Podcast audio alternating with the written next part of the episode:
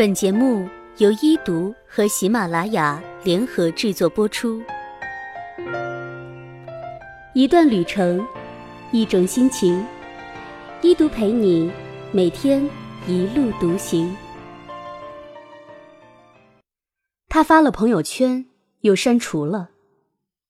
文，大将军郭。上周末想饕餮一顿。想起有个哥们儿在朋友圈分享过一家餐厅，想去尝试，却一时间想不起名字，遂急忙翻朋友圈，没有找到。咦，是我记错了吗？他的朋友圈里不但没有这一条，近期我有印象点过赞的几条都消失不见了。情急之下，找他问餐厅的名字，顺便也证实一下是不是我记错了。他说没记错，发过，但是删除了。这句听起来特别像爱过又分手了。他说会定期清理朋友圈，也说不上为什么，就是删掉一些内容，感觉很舒服。他还问我，你说我是不是有整理癖呀？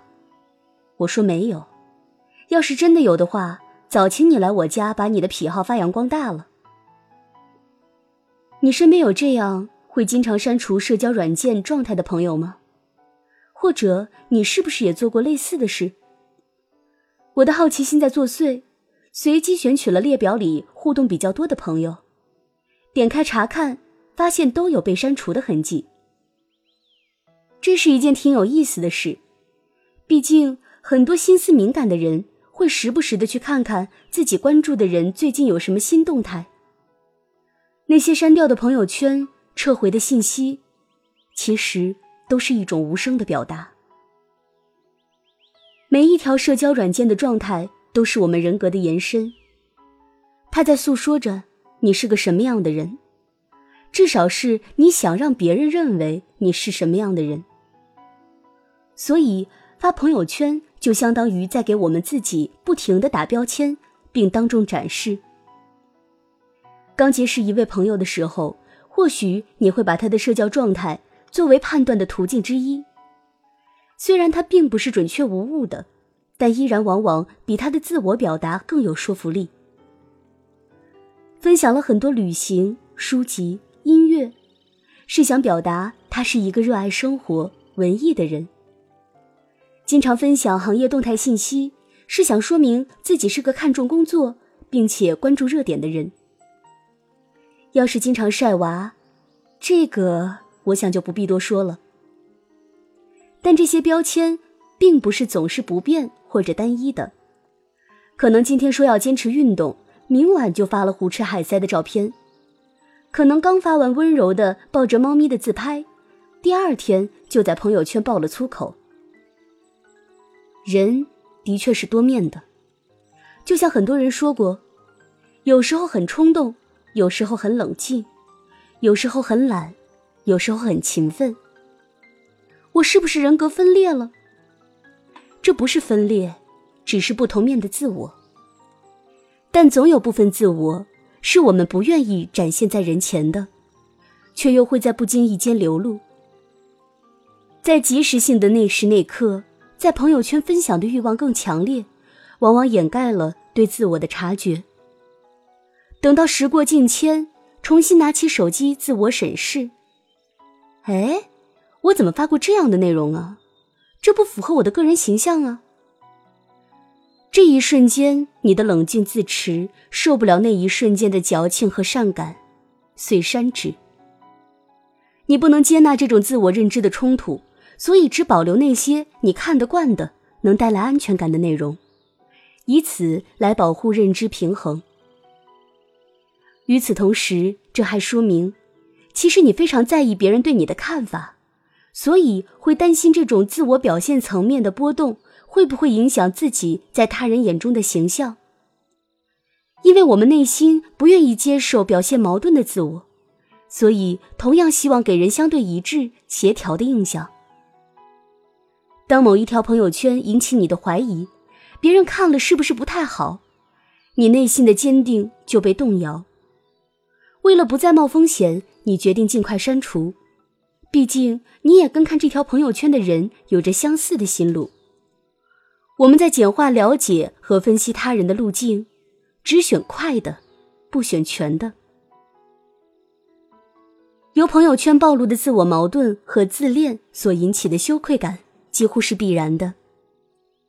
不信的话，你可以回顾几年前的朋友圈或者是 QQ 空间，其中一定会出现让你满脸黑线、每个细胞都尴尬的内容。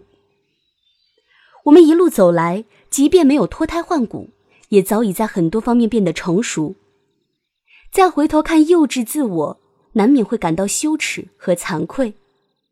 想删除那些让你感到不好意思的内容，非常正常。有人说，分手后看曾经恩爱时的朋友圈，每一条都像一个巴掌。其实也是这个道理，怕触景伤怀，也怕变成他人的谈资，不如眼不见为净。还有一种删除，更像一种仪式化的行为，比如开头提到的那位朋友。定期整理在社交软件上留下的痕迹，类似于打扫自己的房间，整洁舒适、不引起反感的环境更有利于身心。就像我们房间内的某个物件，使用过不再适宜留下，便清理掉，也没什么不好。不论是基于什么删除掉你留下的只言片语，其实都标注着生活中的一个转折和改变。那一时刻，发现要放下过去的自己，大步往前，便想轻装上阵。当然，最期望的是，你能删掉的不仅是一条朋友圈，那些不想放在心上的负累，也一起丢掉吧。在阳光灿烂的日子里开怀大笑，在自由自在的空气里吵吵闹闹，你可知道？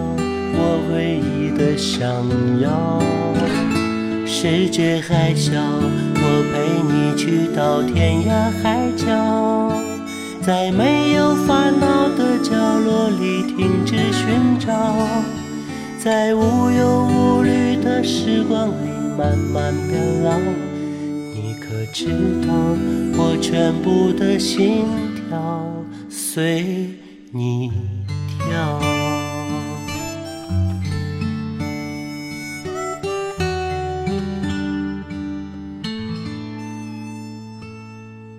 不怕你哭，不怕你叫，因为你是我的骄傲。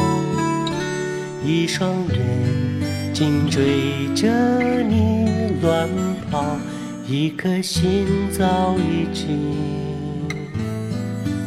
准备好。一次就好，我带你去看天荒地老，在阳光灿烂的日子里开怀大笑，在自由自在的空气里吵吵闹闹。你可知道我唯一的想要？世界还小，我陪你去到天涯海角。在没有烦恼的角落里停止寻找，在无忧无虑的时光里慢慢变老。你可知道，我全部的心跳随你跳。